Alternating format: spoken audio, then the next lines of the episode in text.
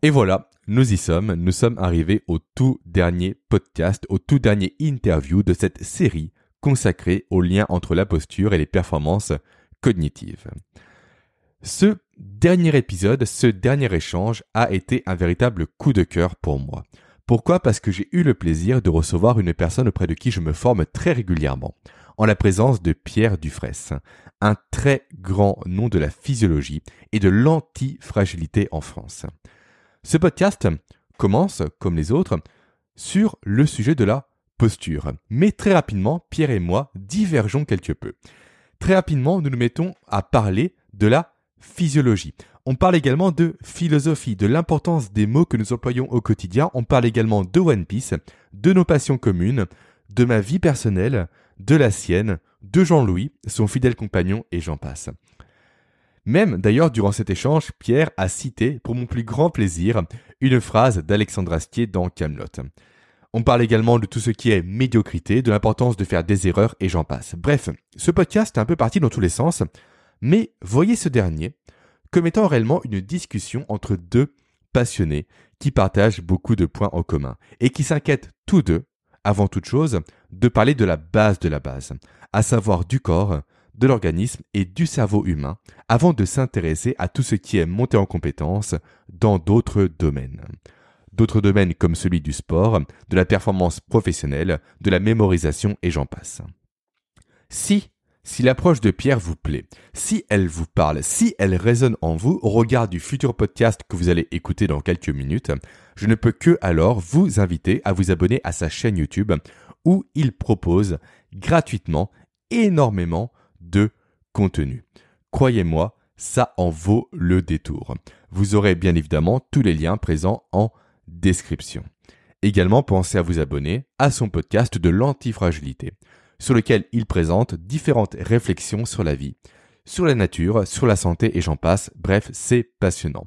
Je vous mets tout ça encore une fois en description. Et je vous souhaite maintenant une très bonne écoute. Profitez bien de ce moment et j'espère que vous prendrez autant de plaisir à l'écouter que j'ai eu moi à enregistrer cet échange. Eh bien, bonjour Pierre. Salut, ça va? Bah ça va très bien et toi? C'est bizarre de te dire bonjour, on vient de parler pendant un quart d'heure ensemble de One Piece juste avant, mais c'est comme ça qu'on a introduit le podcast, qui paraît. ça fait toujours bizarre, effectivement. Euh, donc Pierre, avant de parler un peu de, euh, du sujet du mois que je traite actuellement, savoir tout ce qui est posture et lien avec la cognition, les performances mentales, peux-tu déjà te présenter pour les personnes qui ne te connaissent pas? Avec joie.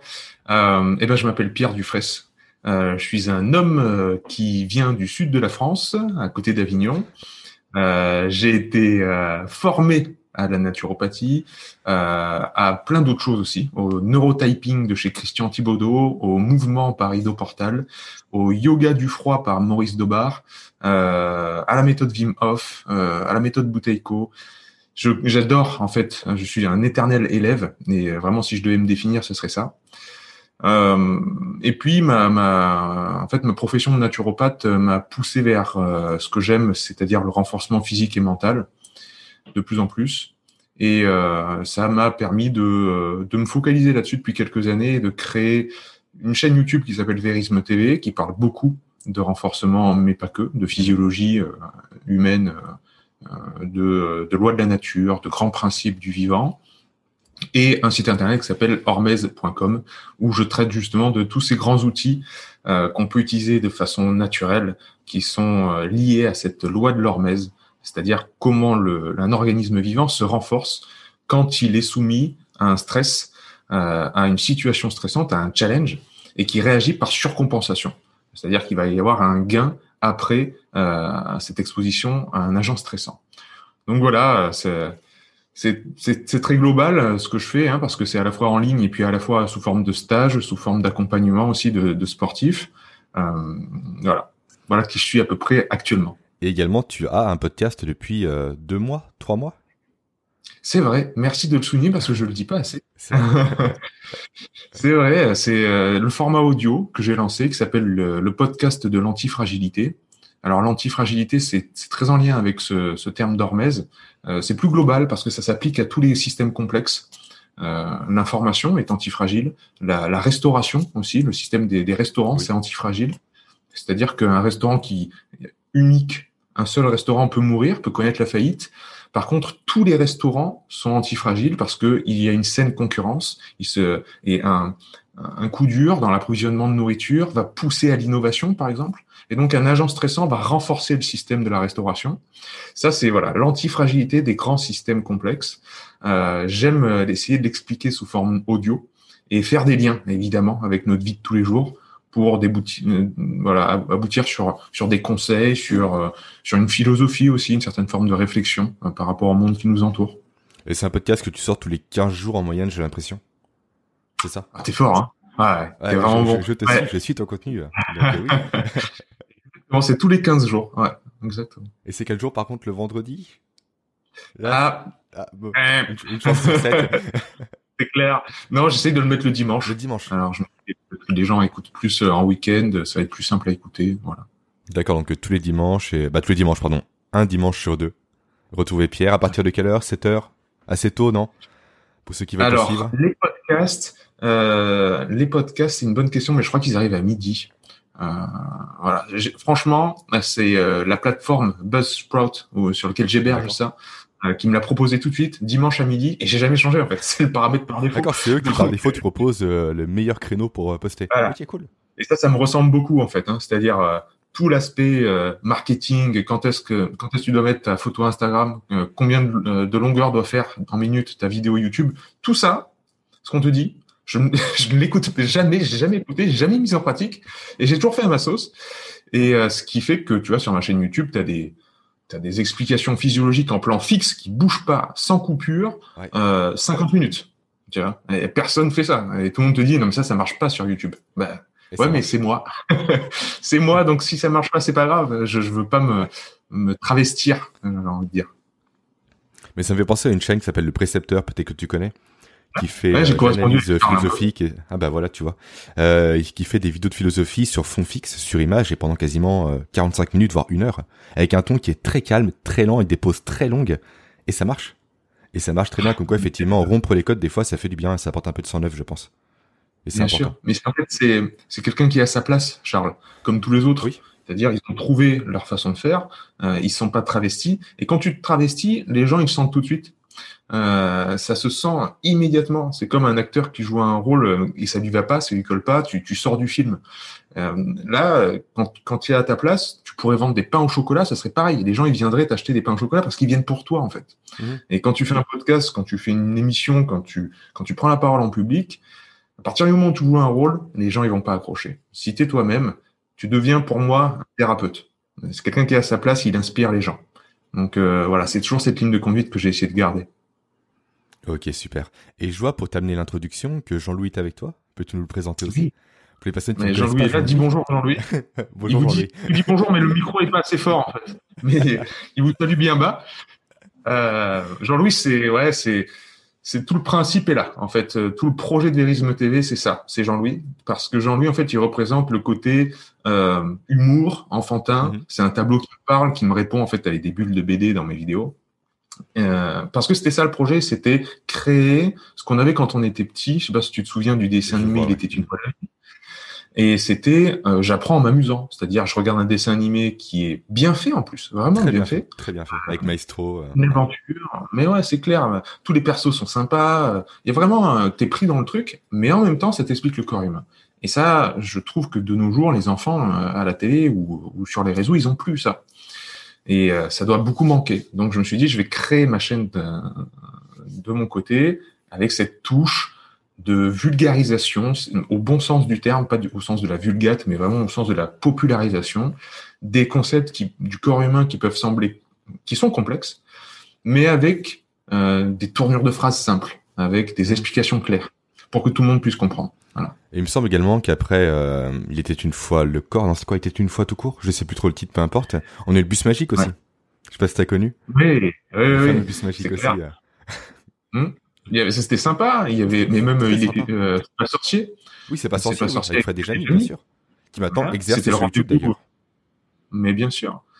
Ils ont, ils ont vraiment planté les jalons de, de, de- de cette vulgarisation scientifique qui est, euh, qui est excellente. En Mm. plus, hein, moi j'ai appris plein de choses. Euh, et euh, heureusement qu'il y a YouTube. Moi, sur YouTube maintenant, il y a à boire et à manger, mais euh, c'est très important de revenir à ces grands principes. C'est-à-dire, ils expliquaient des trucs où il y avait euh, rien de subjectif, mmh. tout était objectif. C'est-à-dire, c'est les données, c'est les datas. Euh, moi et moi, je fais toujours ça. C'est-à-dire, j'ouvre mon bouquin de physio et je prends un chapitre et j'en fais une vidéo. donc, j'invente rien. Et, et, le problème, c'est que de nos jours, dans les mêmes canaux circulent opinions, avis, réflexions, fake news, euh, principes, lois, règles personnelles, et tout ça, c'est très difficile de se faire un avis sur, voilà, c'est quoi, c'est quoi la vérité, où est-ce qu'elle est la vérité, est-ce que ce que j'entends c'est juste une opinion ou est-ce que c'est vraiment du savoir? Euh, Voilà, c'est remettre la connaissance au cœur de, de la démarche en fait. Non, puis ce qui est intéressant avec toi, c'est que c'est pas très scientifique. Si ça l'est, mais c'est très bien amené, très bien vulgarisé et illustré. Et c'est là qu'il y a beaucoup de mhm. valeur, je trouve, contrairement à un livre brut comme le Marieb, que tu connais très bien, je pense, qui est chez moi, qui pèse environ 10 kilos, je pense. Euh, toi, vraiment, tu vulgarises les termes, tu mets des images, des dessins, et justement, c'est ça que j'aime dans ton travail, c'est ce côté très accessible de la démarche. Donc voilà, je tiens à te le dire, pour une fois que je suis en, visuel, je tiens, à te le dire. Bon, commençons maintenant notre, notre thématique du jour, et du mois, du coup, pour moi, pardon, la thématique de la posture que tu maîtrises parfaitement bien. D'ailleurs, tu as sorti une formation dessus assez récemment, qui s'appelle Connexion. Donc une formation sur l'antifragilité, c'est mes, euh, mes souvenirs sont bons, formation que j'ai que je n'ai pas encore terminée malheureusement. Et euh, je voulais commencer avec toi sur une question, euh, la question de la pyramide de l'apprentissage. C'est une mhm. notion que tu évoques assez tôt dans la formation, et c'est une notion qui est très importante pour moi parce que dans mon podcast, mon but c'est d'aller à la base de la base. Aujourd'hui, tout le monde parle de compétences, de communication, de savoir-être et autres, mais personne parle du cerveau. Alors que pour moi, c'est un cerveau qui est optimisé, c'est un cerveau qui est en forme, c'est un cerveau qui ne manque pas de sommeil, avoir des compétences ne sert à rien parce qu'on ne pourra pas exprimer ses compétences efficacement. Et du coup, cette notion de pyramide d'apprentissage fait parfaitement écho à ça. Est-ce que tu peux en parler un peu plus? Bien sûr, avec joie. Euh, tu sais, c'est comme dans, l'entraînement physique. Euh, l'entraînement physique euh, ou même la, musculation. Tout à l'heure, en off, on parlait de notre ami Rudy Koya, de Christophe Cario aussi, des gens qui sont vraiment dans la préparation physique, dans la musculation ou autre. On parle d'entraînement pour prendre de la masse musculaire, on, prend, parle d'entraînement pour renforcer l'endurance, euh, augmenter les, euh, voilà, le glycogène. On parle aussi de l'entraînement de force. Alors, comment j'augmente ma force? Mais par exemple, prenons la force. L'expression de la force, elle ne peut. C'est une technique. La force est une technique, comme disait euh, Charles Poliquin. elle, elle doit s'asseoir sur la stabilité. Si vous n'êtes pas stable, et comme il disait, on peut pas tirer un boulet de canon à partir d'une barque. On, on voit bien que c'est instable.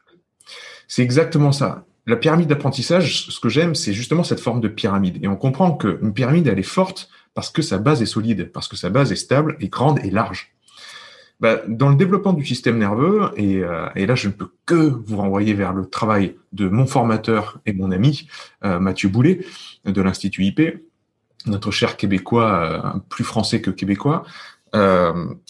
A, c'est lui qui m'a appris la posturologie. Et euh, à la base de cette pyramide d'apprentissage, on a le système sensorimoteur.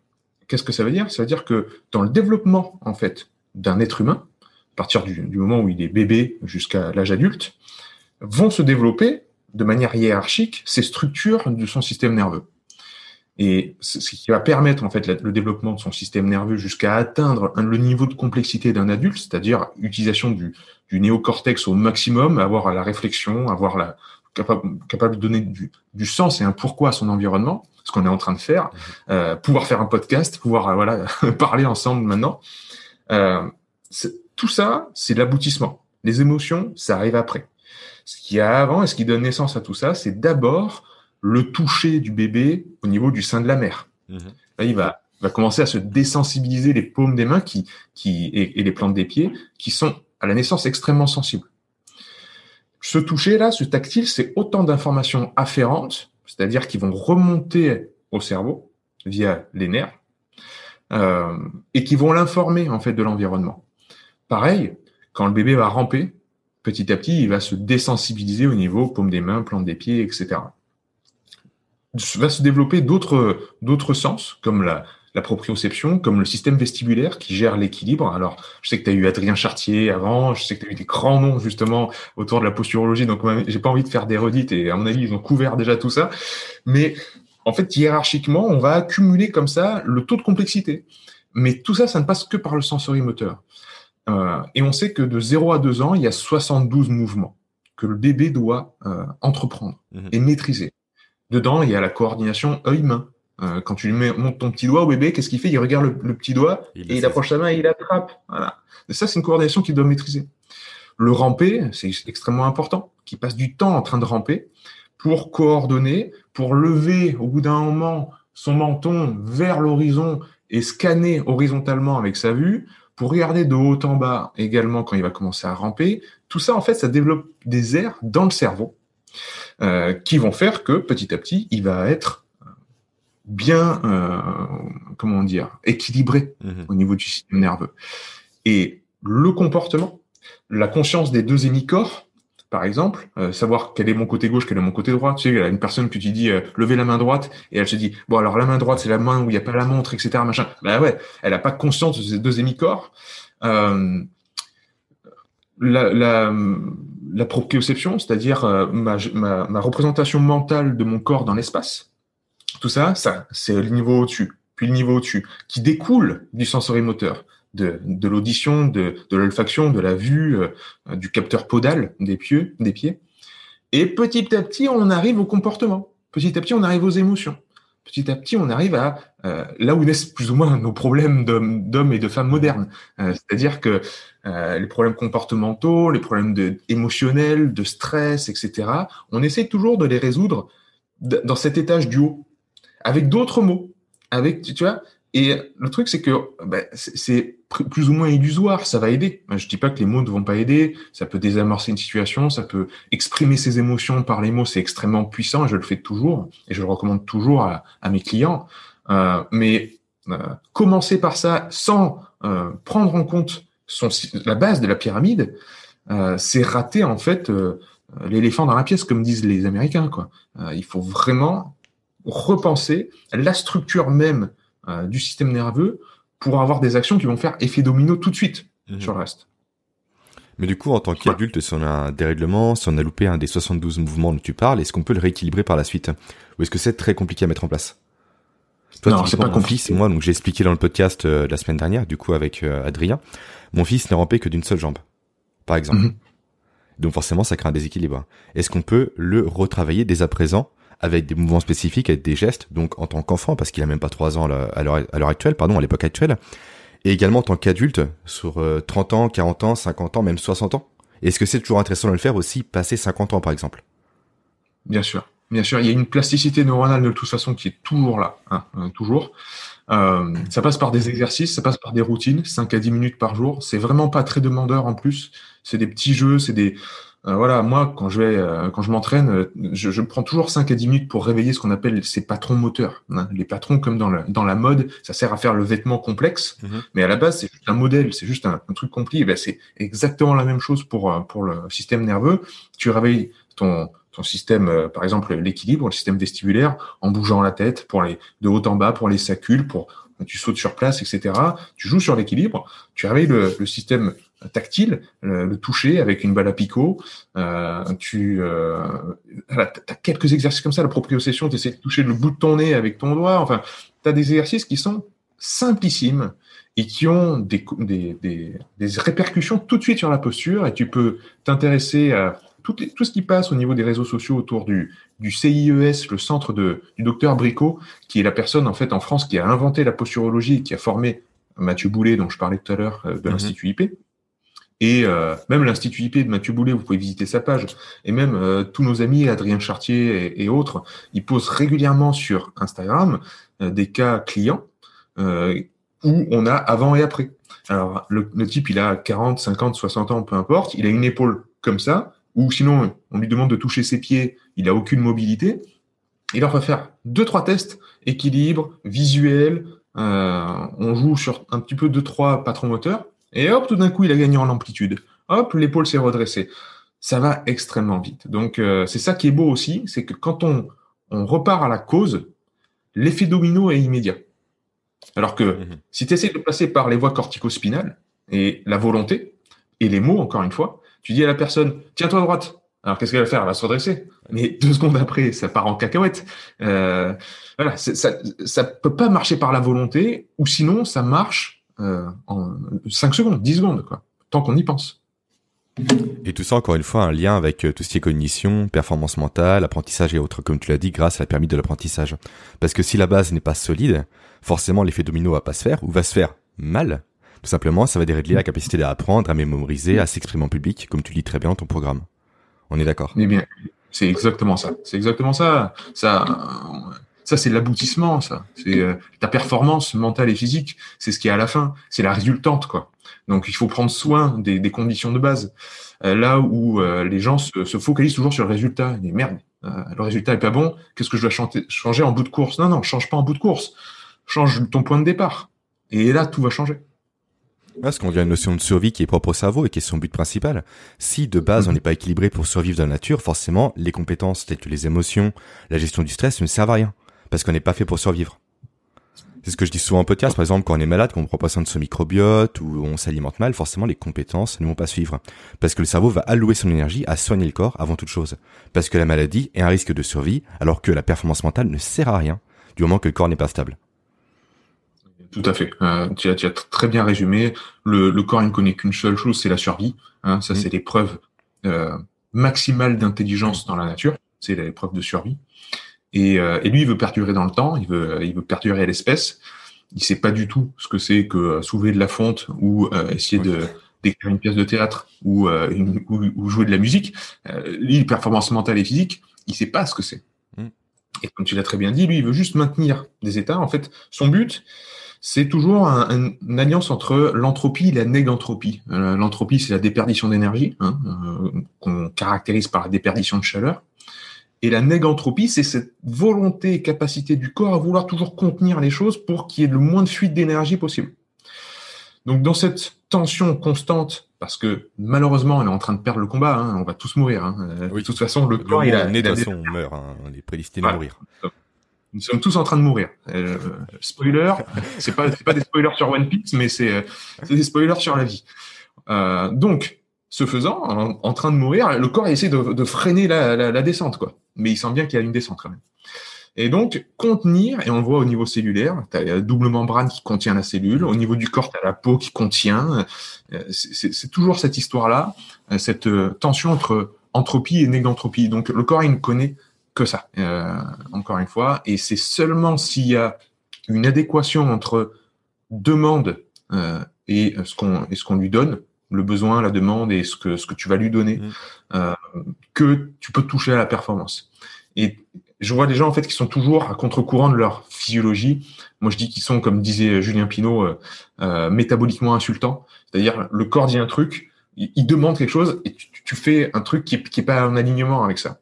Et donc, la, encore une fois, le socle devient pas solide. Et donc, l'expression de la force ou de la performance ou quoi que ce soit, ou même d'une clarté d'esprit et de réflexion, ne peut pas advenir. On n'est on pas sur des bases solides. Bah, L'exemple le plus flagrant par rapport à ça, c'est les gens qui se forcent à manger le matin parce qu'ils n'ont pas faim. Exactement. J'étais comme ça à une époque, hein, très clairement. J'ai été très longtemps. Je mangeais ah oui. à 5 heures du matin avant de faire du sport. Le soir, je finissais à 21 h mon repas. J'avais une fenêtre de jeûne qui était ridicule. Mais je me forçais à manger par habitude et aussi par presque par convention parce que cette notion de trois repas par jour, on l'a hérité récemment de l'après-guerre, selon moi. Où les gens étaient en manque avant l'après-guerre. L'après-guerre a fait beaucoup de mal par rapport à ça, par rapport à la famine ou autre. Et les gens, juste après, ont voulu justement l'opulence pour contrecarrer, oublier un peu cette période compliquée. Et aujourd'hui, on a instauré trois repas par jour, que ça ne sert à rien si on n'a pas faim. Tout simplement. Bien sûr. On a, on a oublié cette, cette reconnexion au ressenti. On est, euh, tu l'as très bien dit, euh, on, on, a connu une période très faste, on a connu quand même deux guerres mondiales très rapprochées, où ça a été sans doute dans l'unité extrêmement dure. Et on est sorti de là, évidemment, avec des industries énormes et une volonté sans doute de consommation tout azimut, euh, ce qui fait que euh, l'humain dans tout ça s'est noyé, euh, s'est noyé dans la consommation et, et la connexion au ressenti. Voilà, moi, j'accompagne des sportifs, même à haut niveau, qui ont très peu de connexion avec leur corps. C'est-à-dire, tu leur dis contracte ton fessier, rien. Euh, contracte tes pecs, euh, ton pec gauche par rapport à ton pec droit. Si tu fais un travail en unilatéral, ben non, il n'y a pas de connexion cerveau-muscle. Puis une personne, tu vois, qui, qui, se donne à fond sur un circuit training ou un entraînement, tu lui dis bon alors tu t'es senti comment? Tu dis bah, bah je sais pas, je sais pas. Ça c'est vraiment la, mmh. la, la, réponse typique. Je sais pas comment je me suis senti. Tu te rends compte?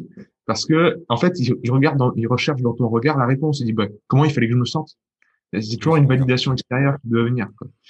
Et ça, c'est c'est assez terrible et, et ça se retrouve exactement comme tu l'as dit dans tous les domaines de notre quotidien. on est toujours dépendant et donc fragile.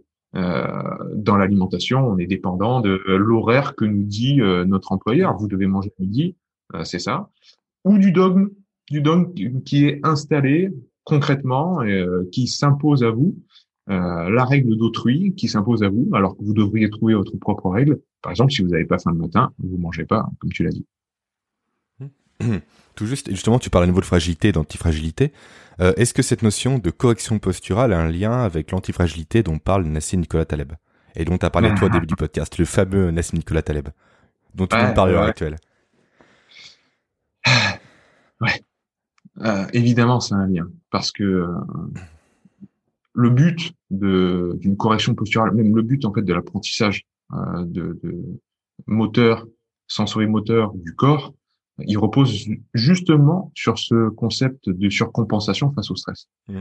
C'est-à-dire, c'est parce que votre bébé, vous allez le laisser ramper euh, par terre et euh, jouer avec des objets qu'il n'a jamais vus, euh, le mettre dans situation, des situations inconnues qui vont représenter des petits challenges à son niveau, qui va développer une certaine forme d'innovation dans son cerveau et dans son système nerveux.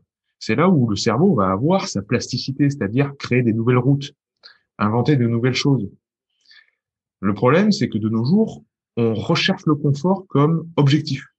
Alors que le confort, il devrait être trouvé par sérendipité. C'est-à-dire, il devrait être trouvé par hasard, sans le rechercher.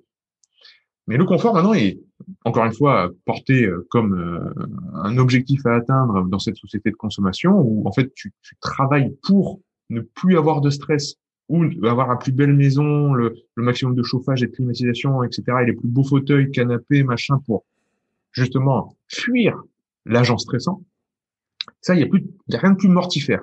Parce que euh, nous sommes antifragiles et notre posture, justement, comme pour raccrocher les wagons, est anti, et, l'aboutissement de l'antifragilité.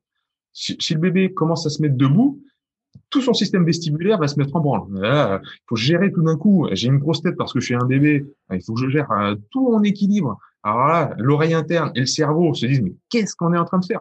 On était en train de ramper depuis euh, quelques mois et tout d'un coup, on s'est mis debout.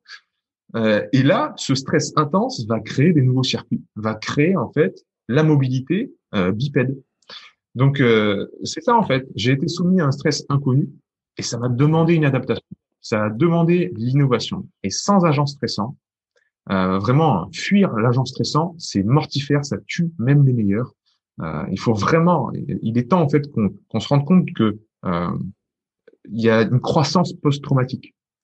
C'est très important de, de, comprendre que les, les, gens qui sont exposés à la guerre ou à des, événements violents comme la perte d'un proche, certes sur le moment ça fait très mal, mais il en découle, il peut en découler en tout cas, il en découle très souvent une nouvelle force.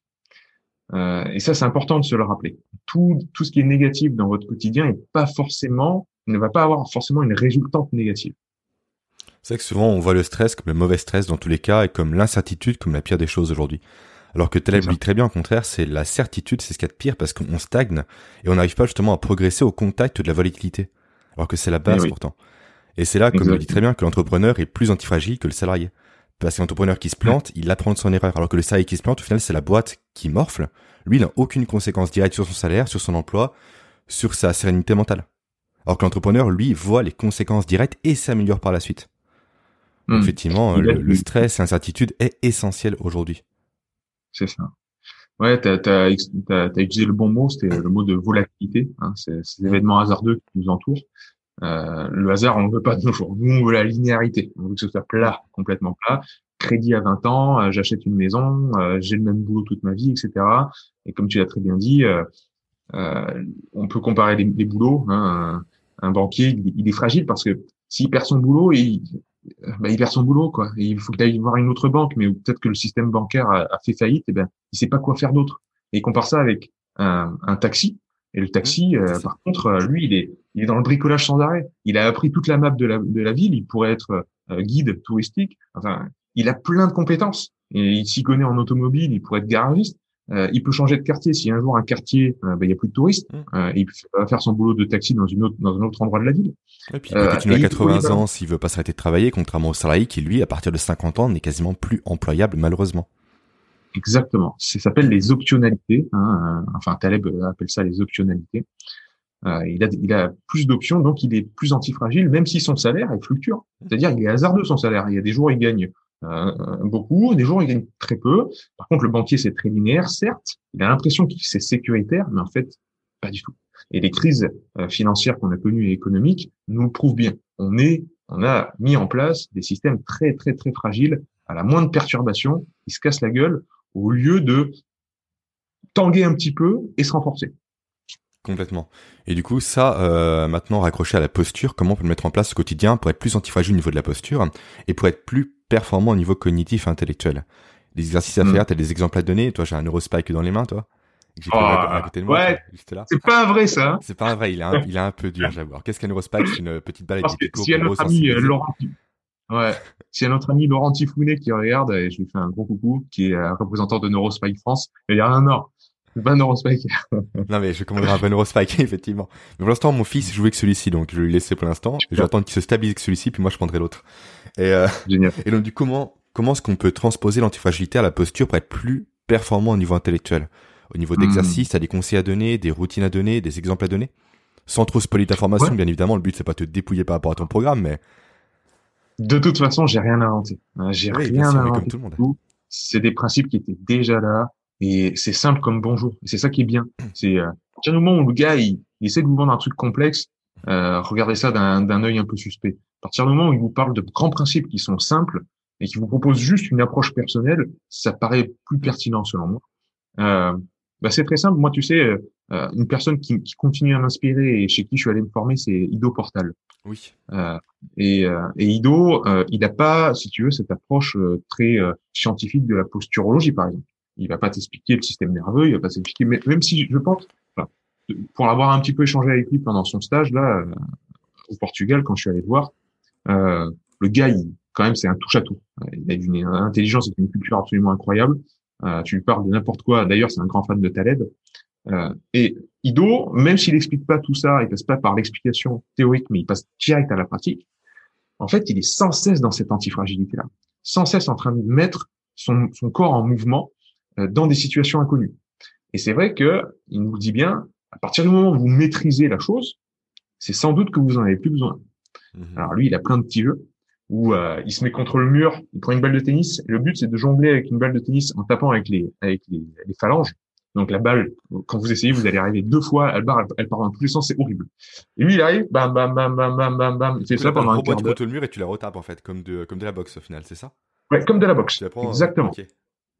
Ouais, c'est euh, à voir, c'est génial et euh, je vous conseille de, de, tester ça. Au début, c'est horrible. Petit à petit, on arrive à on arrive à faire une dizaine de coups, euh, mais c'est super chaud.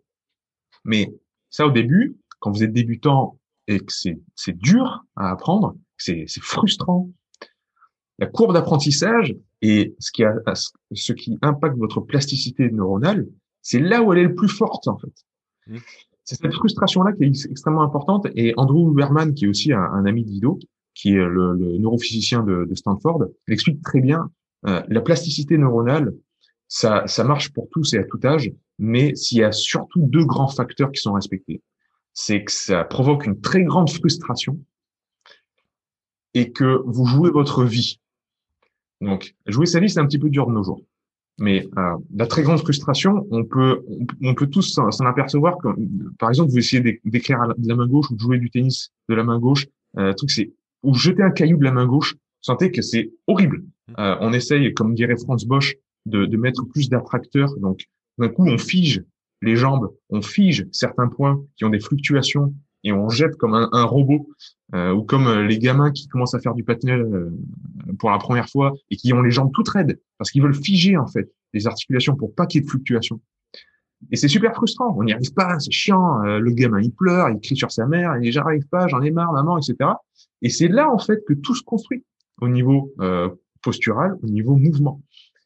Pour jouer sa vie, euh, si sa vie en dépend, il prend l'image de, de la grenouille qui attaque une libellule et qui euh, et qui rate sa proie. Tu vois, elle saute puis elle tire la langue euh, et elle rate la libellule et elle tombe comme une bouse à côté. Et, euh, et alors là, c'est voilà, c'est si je mange pas, bah, c'est grosse frustration. Et en plus, si je mange pas, je mange pas, je meurs. Je tiens à dire que tu l'as très bien mimé à la caméra. J'espère qu'il y a des gens qui auront la vidéo. Euh, mais c'est exactement ça. Donc, comment on fait pour notre posture? Comme j'ai dit que ça dépendait du sensorimoteur, euh, mettez-vous dans une situation qui requiert l'utilisation d'un de vos sens. Alors, vous pouvez l'isoler. Donc, par exemple, la vue, euh, ou le but du jeu, euh, ça va être, euh, si vous voulez travailler euh, votre la convergence ou ou la vision périphérique, on va faire les deux. Vous approchez votre doigt ou votre stylo et vous essayez de, de loucher dessus au maximum près, le plus près possible. Ça va pas créer peut-être de, trop de frustration ça, mais ça ça fait entraîner justement euh, le système euh, visuel. Sinon, vous vous mettez euh, parallèle à un mur, parallèle, pardon, de profil à un mur, et sur le mur vous mettez des, je sais pas moi, des post-it ou quelque chose de visuel, mais que vous voyez de votre, par votre vision périphérique. Vous regardez tout droit et vous le voyez juste du coin de l'œil, des points rouges, voilà, des post-it, etc et vous essayez de les toucher sans les regarder. C'est-à-dire, vous les voyez juste du, point de l'œil, vous essayez de les toucher. Et vous regardez si vous les avez bien touchés. Vous touchez, et là, vous regardez, vous, vous checkez. Ça, c'est un peu frustrant. Quand on y arrive à dire, punaise, j'arrive pas, je suis tapé à côté, etc. Il y a une petite frustration. On essaye de s'améliorer, etc. Ben là, on travaille son système visuel et sa, vision périphérique. Euh, idem, quand on fait haut-bas au niveau du système visuel, on sait que voilà, certaines portions du cervelet qui sont activées parce que quand le bébé il lève la tête, justement, il regarde vers le haut pour la première fois, euh, c'est le cervelet qui, est plus activé. Euh, voilà, euh, des petits jeux après de, de proprioception. Vous essayez de vous toucher le nez avec le doigt en fermant les yeux. Et si vous tapez un peu à côté, c'est frustrant. Vous dire, punaise, j'arrive pas trop, etc. Euh, avec le petit doigt, avec voilà, en touchant le nez, en prenant son temps. Il y en a, il y en a mille. Apprenez à jongler on apprend à jongler ou à faire de la corde sauter, on apprend la coordination. Mm. On travaille beaucoup sur la proprioception, où est mon corps dans l'espace? Et au début, quand on n'y arrive pas, qu'est-ce que c'est frustrant de pas arriver à jongler? Donc, euh, vous pourriez jouer avec ça, avec euh, le système auditif, avec le vestibulaire, encore une fois, avec l'équilibre. Euh, vous faites, vous essayez de faire de la slackline pour la première fois, c'est horrible. on tombe tout de suite, on n'arrive pas à faire deux pas en équilibre, ou juste de marcher sur une poutre. si vous avez un petit peu le vertige, tout de suite ça va jouer, ça va tanguer il y a, à partir du moment où c'est simple et que ça joue sur vos grands, les grands sens, euh, et que c'est difficile à mettre en place pour vous, l'exercice est simple, mais c'est difficile à accomplir, vous pouvez être sûr que euh, le cerveau travaille. En plus, moi qui reste principalement des cadres, c'est intéressant ce que tu dis parce qu'on peut le faire au travail très facilement. À part la poutre, bien évidemment.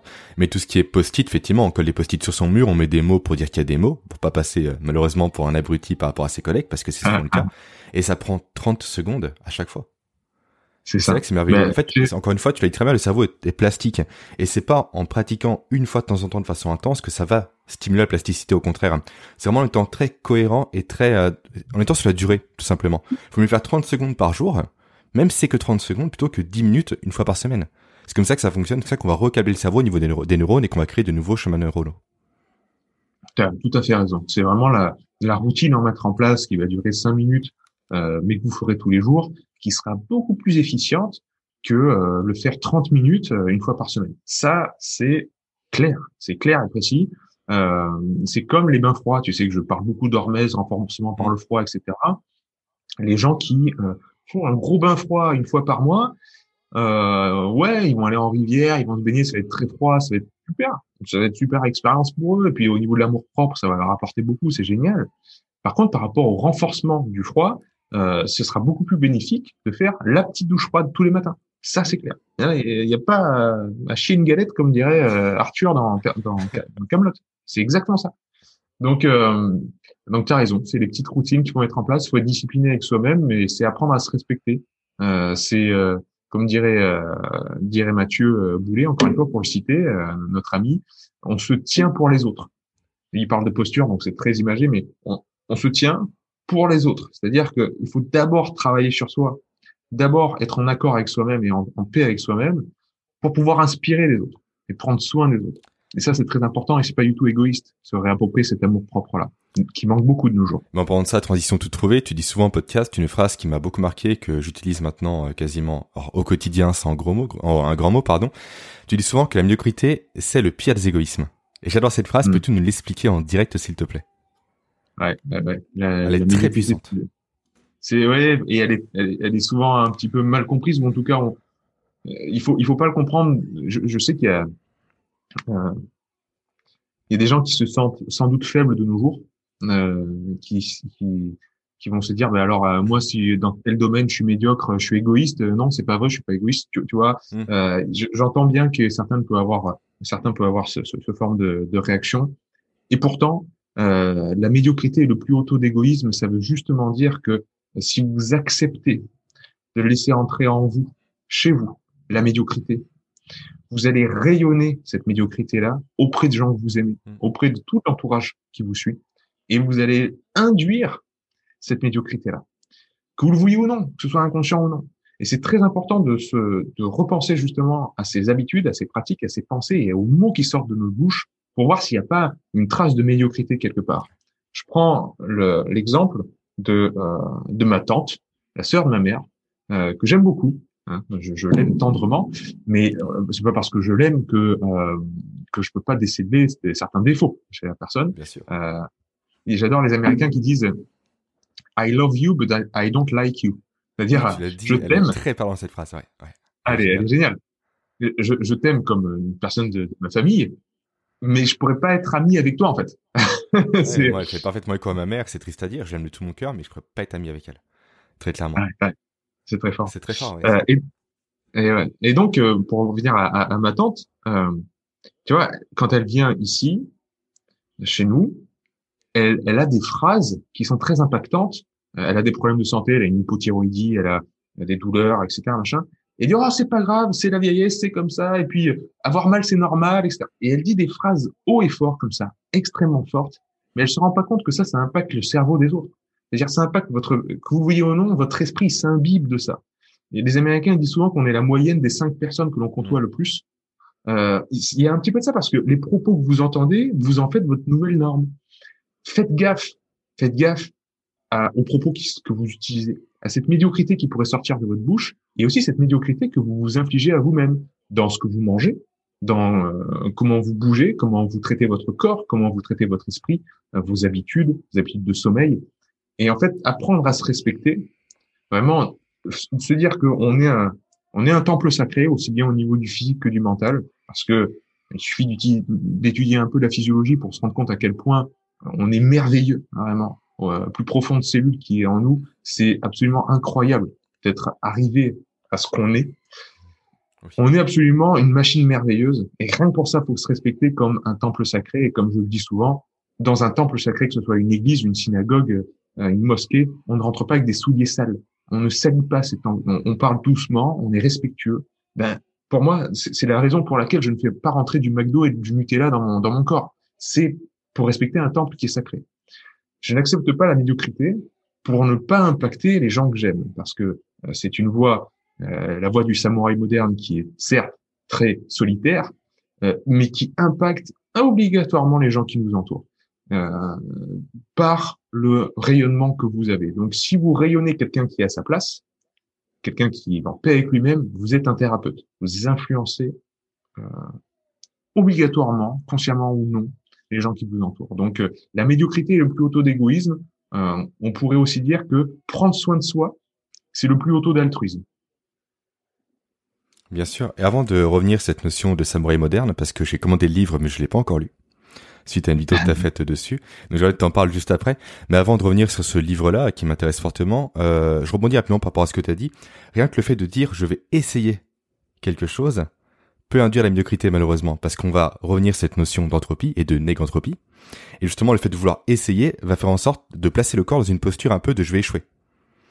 Et du coup, il va pas allouer mmh. assez d'énergie pour réussir ce qu'on va entreprendre. Et du coup, rien que des petits mots comme ça, donc qui sont pas aussi durs que ceux que ta tante emploie ou que ceux que mon grand-père emploie aussi, parce qu'il est assez pessimiste par rapport à la vie en général. Mais rien que des petits mots comme ça peuvent induire malheureusement de la médiocrité au quotidien. C'est compliqué parce que c'est inscrit en nous. C'est terrible à dire. Mais il faut réussir à se corriger soi-même. Je sais pas, je vais essayer, c'est je vais le faire tout simplement. Mmh. Et même si on échoue, c'est pas grave. Au moins, on essaye, on se place dans les bonnes conditions, au niveau du cerveau, au niveau du corps, au niveau de l'anatomie, pour réussir au moins. Donc déjà, le mmh. premier pas est fait. Mmh. tu as tout à fait raison. Euh, il faut pas voir l'échec comme, euh, en fait, il faut pas voir la réussite ni l'échec, l'aboutissement, la résultante comme l'objectif. En fait, le, la récompense et le processus. Et quand je dis la récompense et le processus, ou le processus et la récompense, j'emploie le verbe être, c'est-à-dire EST, le processus, c'est la récompense. C'est dans le fait de faire qu'il y a la récompense. Tout à l'heure, tu vois, on parlait de One Piece, parce qu'on est des gros fans de One Piece et ça me fait très plaisir de parler de ce manga. Et on parlait du fait des gens qui commencent pas ce manga parce qu'il y a 100 tomes, plus de 100 tomes. C'est vrai. Donc euh, la personne dit oh non mais c'est trop long, c'est trop long, je vais pas commencer maintenant, j'en ai pour combien d'années? Euh, Voilà, les réflexions qu'on entend. Mais la, le, le, le, kiff que vous allez avoir, il n'est pas au bout du centième tome. Il n'est pas dans, dans, le fait d'achever la lecture des 100 tomes. Le kiff, il est tout de suite dès la page 1. C'est génial. Et ça, ce processus-là, il est complètement euh, mis de côté de nos jours, aveuglé euh, par la, la sacro-sainte récompense du salaire à la fin du mois, du monde quantitatif, des, euh, des objectifs à atteindre, de vente, de des notes à l'école. Euh, on, on, on, porte en fait l'objectif à atteindre comme le sacro-saint. Au lieu de prendre plaisir, au lieu de juste faire la chose. Et encore une fois, pour, pour citer Ido, Ido Portal, there is only the doing. Il n'y a que le fait de faire qui mhm. compte. Donc, euh, que vous échouiez, que vous réussissiez, on s'en fout. Et le cerveau, justement, mhm. comme on l'a dit tout à l'heure, au niveau de la plasticité neuronale, c'est encore presque, euh, je vais pas dire plus important d'échouer, mais au moins aussi important que réussir. Dans, tous les cas, il est gagnant parce que réussir, ça va faire, voilà, sécrétion de dopamine, ça va nous pousser à, à vouloir recommencer. C'est ça la dopamine, hein, qui nous pousse à, à recommencer la chose encore et encore parce que c'était cool. Mais si on échoue, frustration, plasticité, invention, complexité. Donc tout est bon à prendre. Mais c'est le fait de faire qui est cool mmh.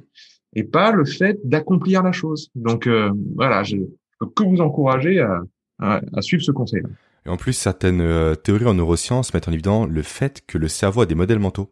Je sais pas si tu connais un peu cette théorie-là, des modèles du monde qui l'entoure, et c'est que par l'échec qui confronte ces modèles à la réalité des choses. Et c'est uniquement que grâce à l'échec, justement, qu'il peut repositionner un peu ces modèles mentaux et fitter à la réalité. Donc sans échec, grosso modo, et sans explication de l'échec aussi, très important, on ne peut pas progresser. Et malheureusement, ça, à l'école, on l'apprend pas assez. Ah, c'est clair. Bah, c'est l'un des plus grands euh, neuroscientifiques actuels, c'est Carl Friston.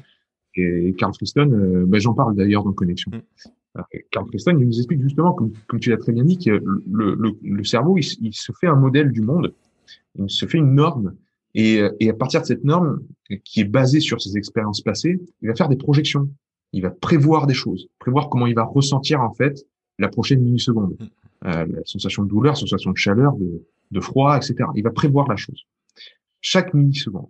Et le, son but, comme j'ai dit tout à l'heure, c'est limiter l'entropie, limiter la déperdition d'énergie. Donc, il va vouloir absolument que la prévision colle à l'observation, qu'il y ait le moins de différence entre les deux.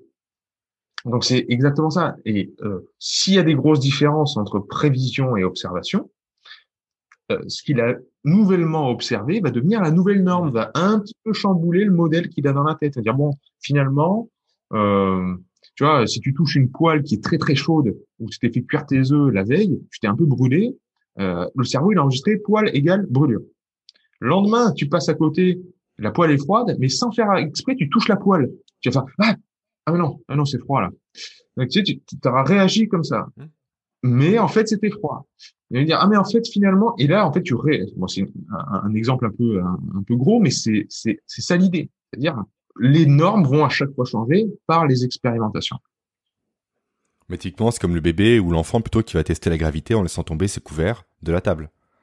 L'idée c'est pas provoquer les parents, c'est pas les embêter, c'est vraiment tester la notion de gravité voir si elle s'applique partout ou pas. Et du coup, il remarque que oui, au bout de 40 verres cassés, comme mon fils, il remarque que oui, effectivement, la gravité s'applique partout. Maintenant, il les jette en l'air, et la gravité s'applique encore, malheureusement, pour nous. S'il arrive à jongler, tu m'appelles, hein, on, on l'inscrit chose. Avec grand plaisir. Il n'est pas encore à ce stade-là, mais avec grand plaisir. Euh, pour revenir un peu à cette notion justement de, de plaisir dans le dans l'action, dans le fait de faire, au niveau du chemin, on va dire, il y a une notion que j'aime beaucoup, qui m'est enseignée par un ami à moi qui est euh, coach, notamment au niveau des sportifs et également des entrepreneurs, qui m'a dit qu'il faut arrêter de raisonner en termes de, de euh, d'objectifs de résultats, mais plus d'objectifs de maîtrise. Hmm. Plutôt que de se dire au sono, je vais courir à 100 mètres et mon but c'est faire moins de 11 secondes, je me dis non, je me concentre sur ma foulée. Je veux avoir une foulée qui soit très fluide et comme ça on revient dans l'instant présent. Peu importe le résultat, on améliore des points très précis et on revient de cette notion de dopamine parce qu'on va chercher justement à améliorer un élément au fur et à mesure de la course qu'on va faire. Et je trouve que euh, ce point de vue-là est très important à avoir au quotidien, cette notion de maîtrise et non pas de résultat. Exactement, c'est euh, aussi une image que j'aime beaucoup utiliser, c'est que si vous partez euh, dans votre cheminement de vie, en tout cas, euh, si vous êtes, on imagine qu'on est tous sur un chemin, c'est beaucoup plus intéressant. En fait, non, pas intéressant, mais c'est beaucoup plus pertinent de savoir délimiter les bordures de la route plutôt que de garder en vue le sommet de la montagne qu'il faut atteindre. Si vous gardez en vue le sommet de la montagne à atteindre, vous allez euh, sortir de la route, marcher dans des crevasses, vous allez vous casser la, tête.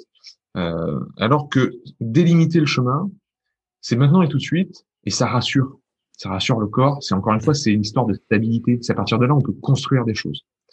Limiter le chemin, ça passe notamment par le physique, la posture, etc. Mais ça parle aussi des valeurs qui sont qui nous sont sacrées euh, et de la philosophie qu'on veut mettre dans notre vie.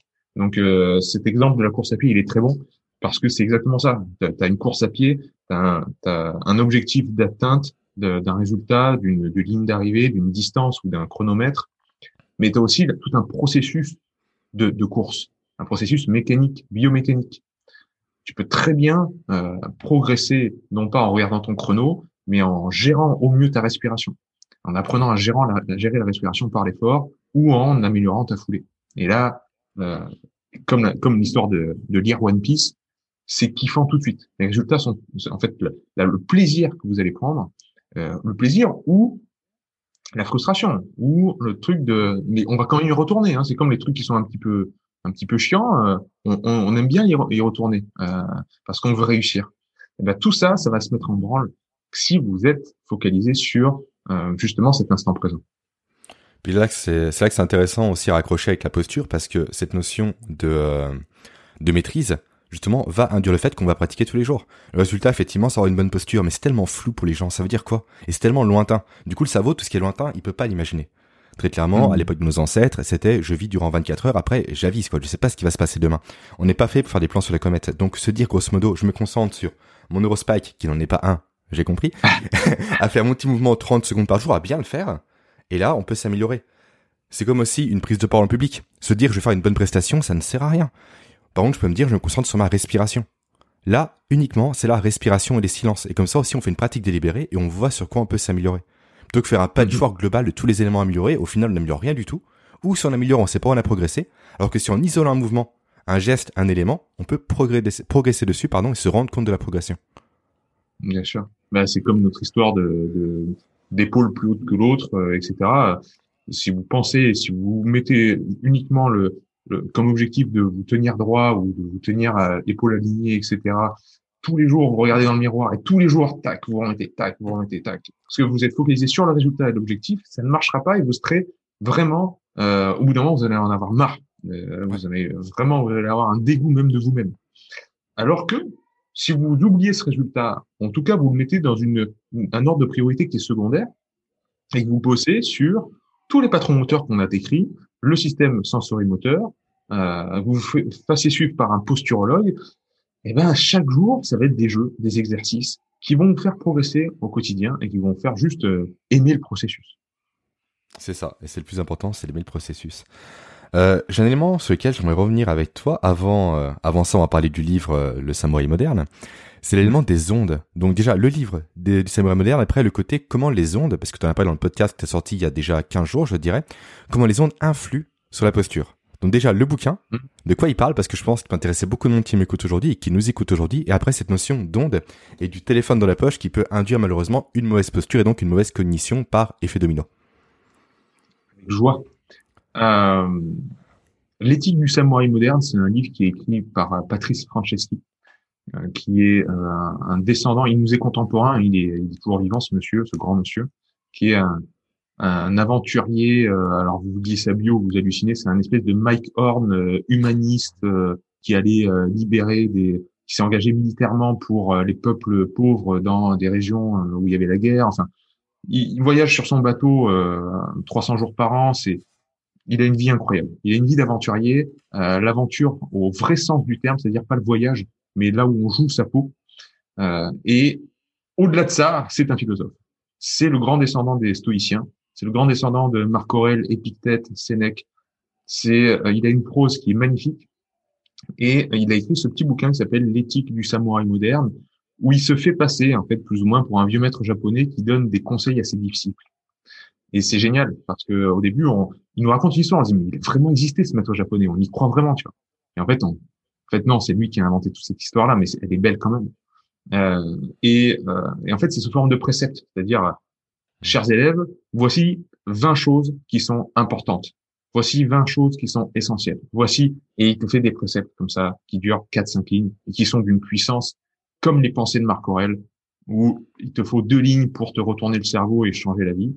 Et quand j'ai lu ce bouquin-là, je me suis dit, mais en fait, il met en mots, parfaitement écrit, euh, tout ce que j'ai ressenti au fond de moi euh, ces 15 dernières années. Euh, et c'était, euh, j'ai surligné dans toutes les couleurs, toutes les lignes. Le livre, je l'ai acheté en trois exemplaires, je l'ai offert au moins à trois personnes. Euh, parce que c'est énorme, c'est énorme. voilà, cette philosophie stoïcienne qui nous qui nous dit bien que les choses qui nous entourent, les événements, par cette volatilité que décrit Taleb, on ne peut pas les contrôler. Donc, accorder de l'attention et de l'énergie à des choses qu'on ne contrôle pas, c'est euh, une vaine aventure. Ce qu'on peut contrôler, c'est soi-même. C'est ce qui nous arrive à l'intérieur de nous, c'est se découvrir soi-même, c'est être en paix avec soi-même. Et donc, contrôler ses actes, être euh, exemplaire par rapport à ses valeurs, ça, par contre, c'est dans la mesure euh, de mes capacités. Donc, je vais mettre mon énergie là-dessus. Et en fait, les stoïciens, c'est ça. Quand on dit euh, je suis resté stoïque, bon, on a un peu euh, changé un petit peu le, le, le sens des mots au fil du temps et c'est devenu un petit peu péjoratif de dire ça. C'est genre, euh, vous êtes sans émotion, quoi. mais sans voix, on est resté quoi Voilà. Alors que non, rester stoïque, ça veut dire, ok, il y a un événement qui m'est arrivé à l'extérieur, j'ai réagi, je peux avoir une réaction émotionnelle, il n'y a pas de problème, mais j'ai tout de suite su me, me, recentrer en prenant du recul par rapport à cet événement qui n'est pas moi. Et le problème de nos jours, c'est qu'il y a un énorme amalgame identitaire où euh, les personnes qui, malheureusement, vivent beaucoup à travers les écrans, les réseaux sociaux et Instagram, YouTube, tout ce que vous voulez, sont dans la diversion constante de ne pas regarder au fond d'eux. Il y a toujours une fenêtre vers l'extérieur. Il y a toujours quelque chose qui vous empêche de regarder au fond de vous ces fameuses informations afférentes, hein, les informations du corps dont on parlait tout à l'heure. Quand on demande à quelqu'un comment tu te sens, il dit ben, je sais pas. Et c'est exactement ça. Et plus on est dans la diversion de l'esprit, moins on va avoir justement cet alignement corps-esprit. Mmh Donc, alignement, je choisis ce mot euh, voilà à dessin parce que ça fait un lien avec la posture, évidemment. Donc, euh, cette philosophie-là du stoïcisme, elle est, elle est très puissante et elle est totale. Elle est totale dans le sens où euh, elle s'applique à tous les pans de notre quotidien et surtout, elle n'est pas sémantique. C'est-à-dire, les stoïciens, c'était pas des gens qui débattaient sur le sens des mots. Au-delà, euh, en comparaison des autres philosophies qui sont à définir, à débattre sans fin du sens du, du mot qu'est-ce que le beau, qu'est-ce que le beau, qu'est-ce que le vrai, etc. Et donc ils vont te, te pondre des bouquins entiers, des débats sans fin, etc. Ce qui peut être très intéressant. Hein. C'est-à-dire, euh, Hobbes, euh, il a dit que, Kant a dit que sur euh, sur ceci, sur cela. c'est intéressant. Les stoïciens ils disent non. Euh, le beau, c'est le beau. Euh, si vous n'avez pas, savez pas ce que c'est le beau, regardez dans votre cœur deux minutes, puis vous allez savoir ce que c'est le beau. Une fois que c'est réglé, ça, cette notion-là, basta. Maintenant, qu'est-ce que tu fais de ta vie? Comment tu te comportes? Euh, Et en tout temps, est-ce que tu es juste? Parce qu'il n'y a que le juste qui compte. C'était, c'était directement dans le comportement et c'est pour ça que je l'aime beaucoup cette, cette philosophie là. Voilà. Donc une grosse lecture que je recommande. C'est très pragmatique comme approche le stoïcisme. Ouais. J'aime beaucoup aussi effectivement et puis du coup la posturologie on est en plein dedans parce qu'on peut agir dessus directement. Mhm. Je trouve ça intéressant et comme tu le dis on reprend la pyramide de l'apprentissage qui est à la base de notre échange. Ça sert à rien d'agir directement sur les compétences quand la base n'est pas là parce qu'elle n'est pas atteignable pour l'instant sur une compétence. Et tant qu'on n'a pas fait le pas d'agir sur son coup, on peut agir avec le cercle d'influence, qui est assez connu dans le domaine stoïcique, hein, stoïque, pardon, non, du stoïcisme, voilà, c'est mieux. Je perds un peu mes mots, mhm. désolé, j'ai un peu soif, c'est pour ça. Tant qu'on n'agit pas sur la base avec ça, on pourra pas atteindre le sommet. C'est comme pour les compétences, tant que le cerveau n'est pas réglé, on pourra pas chercher à développer réellement ses compétences, à les exprimer réellement. Ça ne sert à rien. Et donc, on revient un peu à cette notion de posturologie, de pyramide de l'apprentissage grâce au stoïcisme là aussi. Oui, bien sûr. Et maintenant, le stoïcisme, ah. ouais, pardon. vas-y, dis-moi, Pierre, vas-y. C'était juste pour conclure l'histoire, c'est que je, je me rends compte que plus j'avance dans mon travail, euh, le stoïcisme, je l'ai découvert après la naturopathie, après cette, cette voie euh, voilà, que j'ai choisi d'être thérapeute, d'aider les autres. Euh, plus j'avance, plus je me rends compte en fait que tout mon travail, ça a toujours été de lutter contre la résignation. Ce qui me foudroie en fait, c'est euh, ce sentiment de résignation chez les gens. C'est-à-dire, je, je, ne peux plus rien y faire. Ah, c'est comme ça. Ah, c'est et on le doit beaucoup, euh, malheureusement, hein, à, encore une fois, à, la génération de nos parents, qui euh, qui ont connu des périodes, euh, des temps très faciles où il y avait de l'emploi partout, l'économie était florissante, les trente glorieuses, etc. Et les temps faciles créaient des gens faibles, malheureusement, et des gens malléables.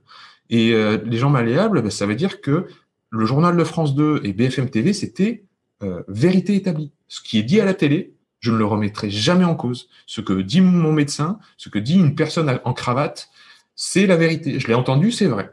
Et ça, ça ne participe pas à l'autonomie des gens. Ça ne participe pas à créer une pensée claire et une pensée vraiment qui vient, qui est, qui est uniquement ma propre vérité.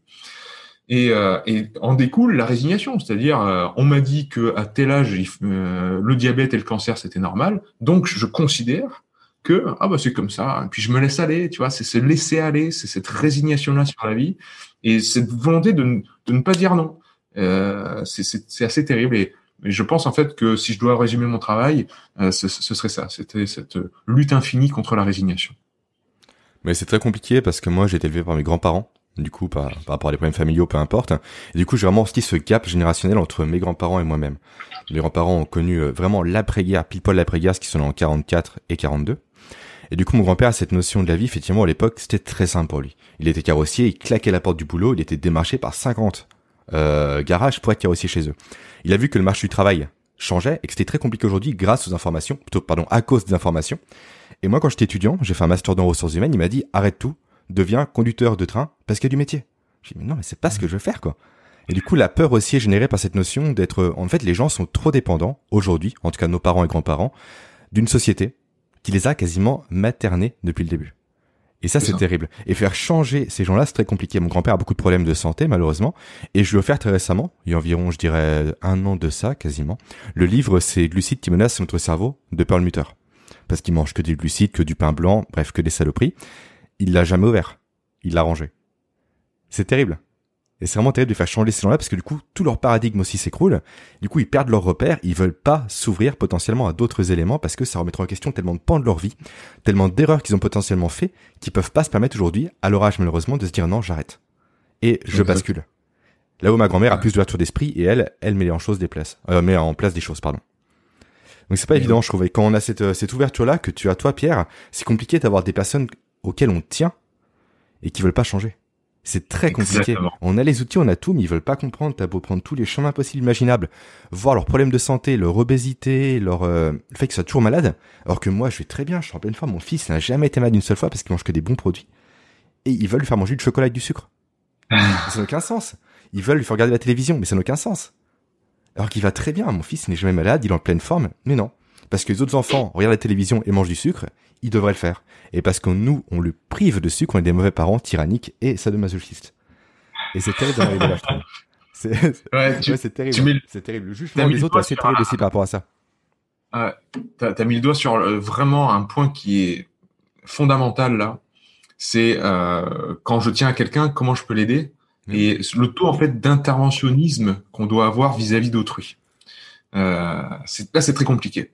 Et c'est pour ça que je, reviens toujours au stoïcisme, qui dit travaille sur toi-même. Tu sais, euh, dans l'être à Lucilius, ça commence comme ça. Mmh. Euh, c'est, euh, tu me dis que tu travailles sur toi-même et que tu t'améliores et que tu fais des lectures, etc., et que tu lis, que tu bouquines.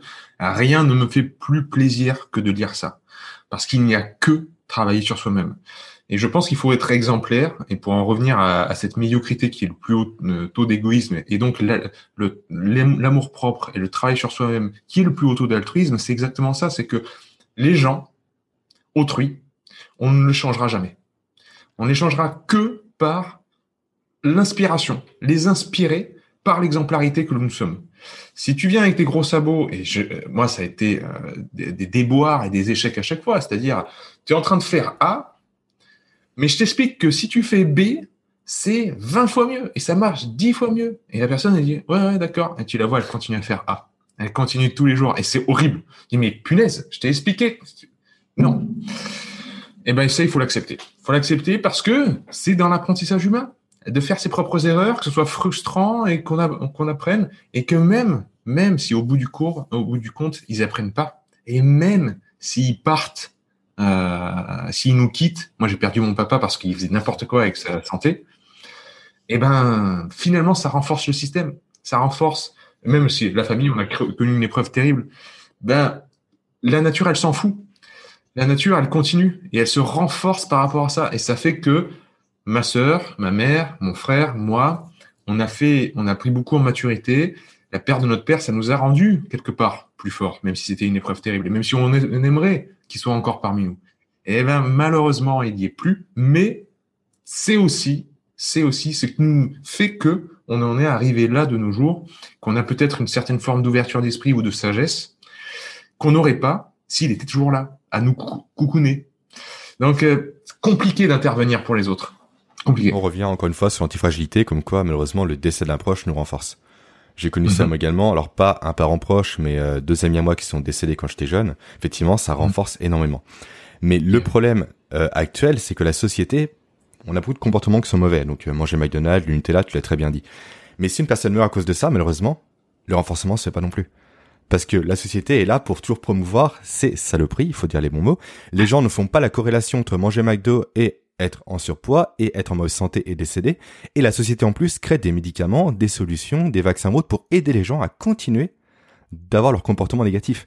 Donc là, on est un peu sur le côté antifragile, plus trop, parce que les gens justement continuent à avoir des comportements délétères et être, et ils sont cautionnés, pardon, par la société. Et justement, c'est quand on n'a pas ces comportements-là, quand on mange bien, quand on mange bio, qu'on devient presque critiqué et ostracisé. Et c'est mhm. ça qui est terrible aujourd'hui. On a un peu, on est sur un point de bascule à l'heure actuelle qui est assez, euh, assez mauvais et assez affligeant quand on prend un peu de recul par rapport à ça, je trouve. Tiens, tu as bien raison. Il faut, il faut mettre les bouchées doubles, créer tous des, euh, des médias comme ton podcast, euh, comme, euh, comme ma chaîne YouTube, comme porter haut la, cette parole et juste en fait le bon sens, le bon sens, revenir aux bases. c'est pour ça que j'aime le terme de naturopathie parce que c'est en anglais ça veut dire la voie de la nature. C'est juste remettre le cadre naturel dans lequel était l'homme et dans lequel duquel on a on l'a sorti. C'est tout. C'est revenir à la base encore une fois. Hmm. L'homme a très bien survécu durant 200 000 ans euh, sans McDonald's et euh, si ça s'arrête demain, il continuera à survivre. C'est ça. Alors que si on arrête euh, l'eau, l'exercice physique, pas sûr qu'il tienne encore 200 000 ans. C'est ça, exactement. Euh, parlons maintenant des ondes, c'est encore un peu de temps, parce que effectivement, tu en as parlé la semaine dernière dans ton podcast, qu'on est sorti comme quoi des études ont été menées, où un téléphone portable présent dans une poche, même éteint, même en mode avion, peu importe, peut avoir des répercussions sur la posture des personnes. Et comme on en parle depuis le début, la posture c'est important parce que c'est la base au niveau de la pyramide de l'apprentissage et sans posture correcte, on a forcément des implications négatives sur la mémoire, la cognition, la concentration et autres. Peux-tu en parler un peu plus, mhm. s'il te plaît Pierre? Ouais, une fois. Euh, c'est un, monde euh, que j'ai beaucoup exploré euh, parce que à une époque j'étais beaucoup plus versé, en tout cas dans mes recherches, du côté lanceur d'alerte, c'est-à-dire regarder un petit peu euh, tout ce qu'on fait de mal. Par contre, ça se voyait pas trop dans mes publications ou dans mes vidéos YouTube où j'essaie toujours d'être positif et de parler que des grands principes de la physiologie.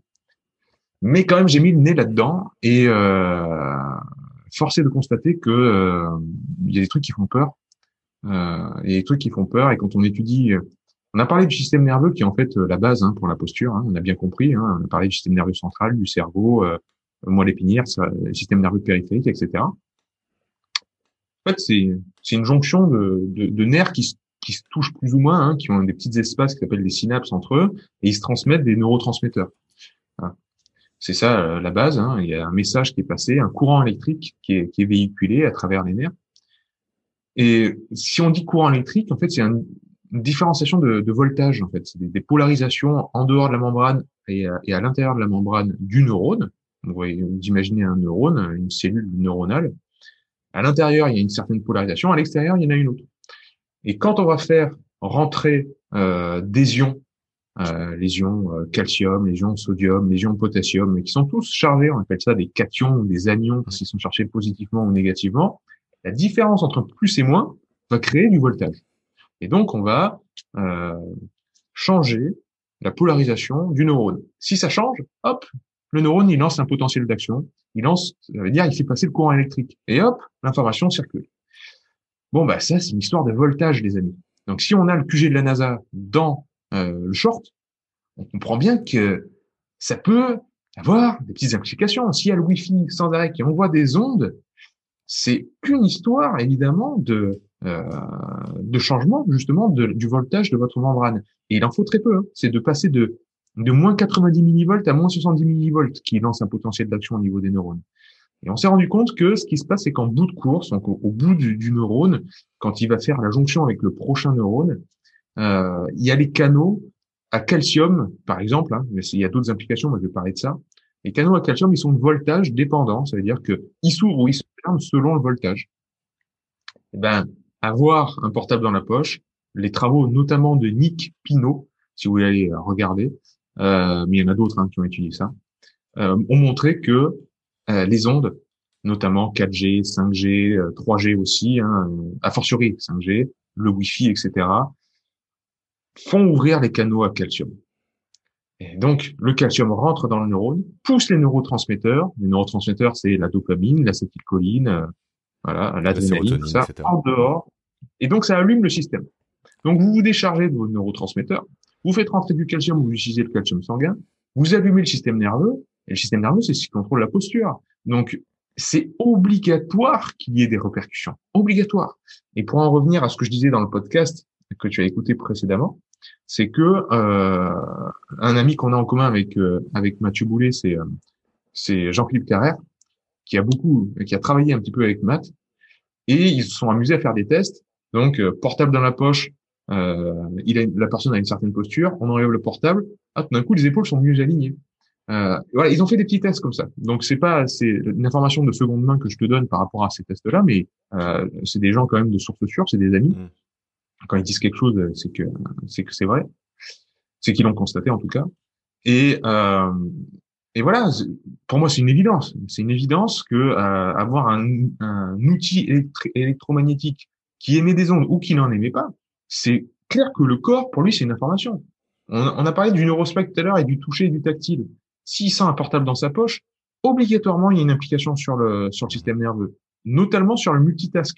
C'est-à-dire que si, si, ton portable là, il est dans ton champ de vision, ton cerveau il a vu. Hein. Mm. Ton cerveau il a vu dans la vision périphérique. Donc il y a une partie du cerveau, petite, hein, je sais pas moi, hein, quelques pourcents, mais qui est, qui est en train de multitasker, multitasker, je sais pas comment on dit, faire du multitâche en pensant au portable où il peut y avoir du, du moment d'un moment à l'autre. Donc il, il anticipe un peu une notification, un appel, un, un, texto.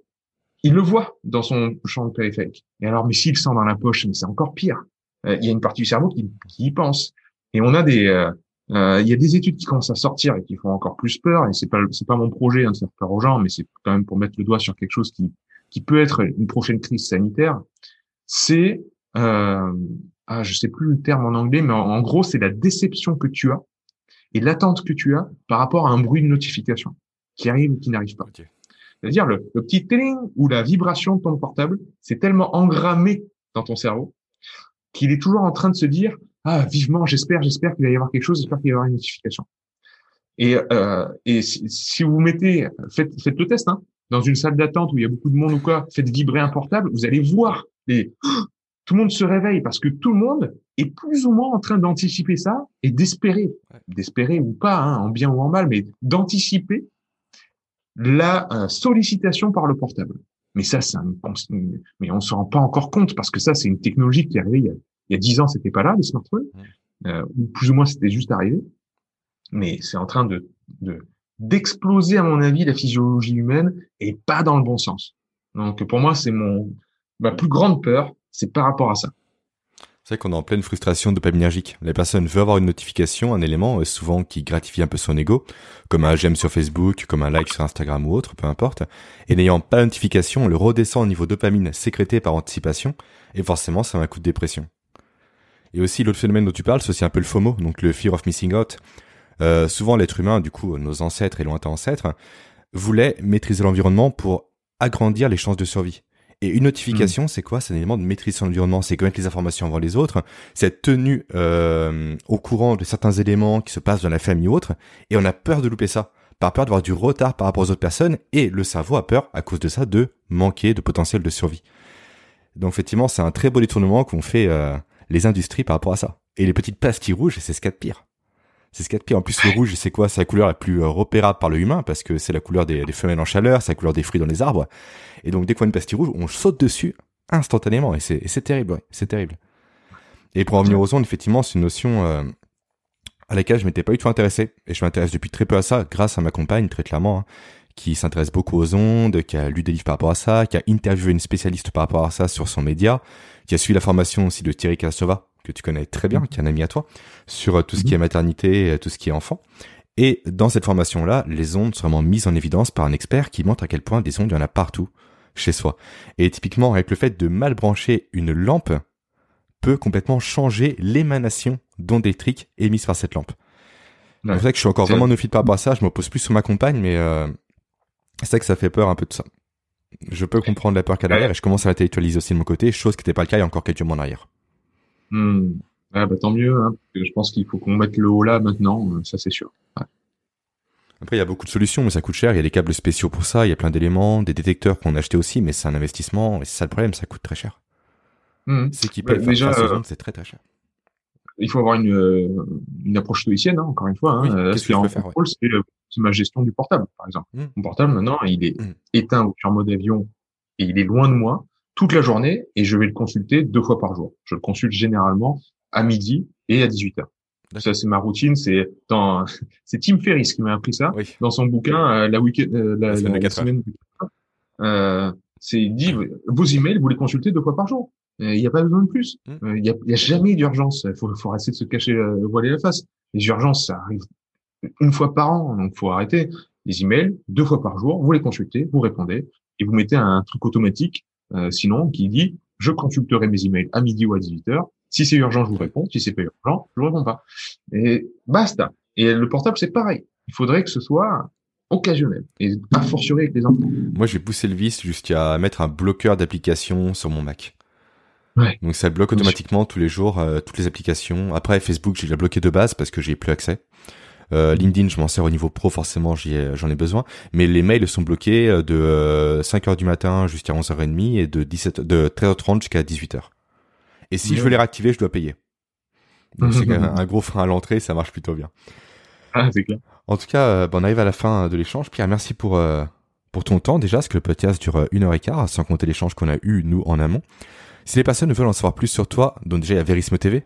Bien évidemment, tu sors quasiment une vidéo par semaine sauf problème de box internet, comme, tu as, comme tu as eu récemment. Et sinon, est-ce qu'il y a d'autres euh, canaux, hormis le podcast aussi, pour te découvrir? Est-ce que tu proposes des consultations potentiellement? Où les gens peuvent en savoir plus sur toi, tout simplement Très gentil. C'est moi qui te remercie, Jérémy. C'est euh, l'heure et quart est passée extrêmement vite parce que c'était vraiment intéressant. Je me suis écouté, donc euh, merci beaucoup. À refaire avec joie. À refaire avec grand plaisir. Ouais, bah écoute, euh, Verisme TV, c'est sur YouTube, hein, c'est la chaîne euh, YouTube. Euh, le podcast de l'antifragilité. Ormez.com, c'est le site internet où il y a toutes mes formations. J'ai recommencé les suivis, mais uniquement d'athlètes professionnels. Euh, j'ai pas trop le temps de, de m'occuper de, de, faire du coaching euh, un par un pour Monsieur et Madame tout le monde, malheureusement, et j'ai j'ai plus l'énergie et plus la foi de le faire parce que je l'ai fait pendant beaucoup d'années.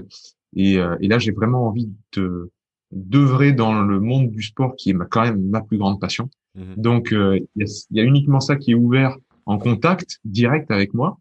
Euh, sinon, euh, Instagram c'est Verisme TV, Facebook c'est Pierre Verisme. Vous me trouverez très facilement. Et aussi du coup tu fais des stages hors période de confinement mondial. Ouais. Ouais, on essaye de, de prévoir ça bientôt, j'espère. J'espère qu'on va reprendre ça. les stages, ça serait cool cet été on fait des tournées aussi avec, euh, on fait Super France avec euh, Idriss et Gunther, Idriss Aberkan et Gunther Poli. Euh, on va faire le deuxième tour de Super France là, là, cet été. Ça va être encore un grand moment. Super. ouais. C'était, c'était déjà génial l'année dernière, mais là, ça va être encore, encore mieux. Euh, et moi, j'avais fait un tour de France qui s'appelait les, les, autonomes solidaires, où je donnais des week-ends gratuits de formation euh, l'année dernière. Euh, c'était, c'était génial aussi. Donc voilà, j'espère que la situation va un peu se décanter pour reprendre contact, vrai contact avec les gens. Complètement. Puis euh, j'ai hâte de te rencontrer pour tester ton super euh, congélateur. Parce que je suis jaloux, je, n'ai pas ça chez moi, Pierre, un congélateur qui est uniquement dédié au bain froid. Donc je pense que ça va être assez sympa de rentrer là-dedans parce que moi je me contente de la douche froide tous les matins au minimum. Mais entre, je pense, prendre une douche froide et prendre euh, un bain froid, il y aura un monde d'écart, je pense. Ouais, je pas ça en mode erreur somatique, hein, vraiment, je pense que ça va être l'écart assez, impressionnant, pardon. Franchement, franchement, si tu as l'habitude de la douche froide euh, et que tu l'as fait depuis longtemps, ça va se faire. Vraiment. Il y a évidemment il y a un écart, il y a un écart, mais euh, c'est pas la montagne qu'on s'imagine. Ok, bah j'ai hâte de, de, tester ça à l'occasion quand on sortira enfin de, de tout ça. Bah merci Pierre et ah. euh, à très vite et au plaisir de remettre ça ensemble avec, euh, avec grand plaisir. C'est moi qui te remercie Jérémy. À très vite. À très vite. Ciao, salut. Ciao. Et voilà, nous y sommes, nous sommes arrivés à la fin de ce podcast, à la fin de cet échange. J'espère qu'il vous aura plu et j'espère que tous les échanges que j'ai pu vous partager ce mois-ci, au travers de la posture et de son lien avec les performances cognitives, vous auront plu, vous auront parlé et surtout auront éveillé en vous une nouvelle dimension de la performance. Une dimension encore une fois trop souvent oubliée mais qui pourtant est clé, comme l'a très bien dit Pierre, comme il l'a très bien précisé au travers de la pyramide de l'apprentissage. Si la base de la pyramide n'est pas solide, si elle n'est pas construite, si elle est bâtie sur du sable, alors il sera vain pour vous d'espérer développer les autres compétences de la pyramide. Donc tout ce qui est capacité d'apprentissage, de mémorisation, de management, et j'en passe. Donc sans une posture optimisée, sans un cerveau optimisé, sans un organisme en pleine santé, comme je me tue à le répéter très régulièrement, espérer avoir des meilleures compétences, malheureusement est peine perdue. Je ne dis pas que c'est impossible, je dis que vous serez vous à cause de ça, limitez tout simplement dans l'expression de vos compétences ou dans le potentiel de développement de vos compétences. Tout ça se corrige au travers d'exercices simples, au travers d'habitudes à prendre au quotidien, comme vous le savez parfaitement maintenant. Je vous laisse donc mettre tout ça en place et je vous dis à la semaine prochaine pour une nouvelle thématique de podcast. Ciao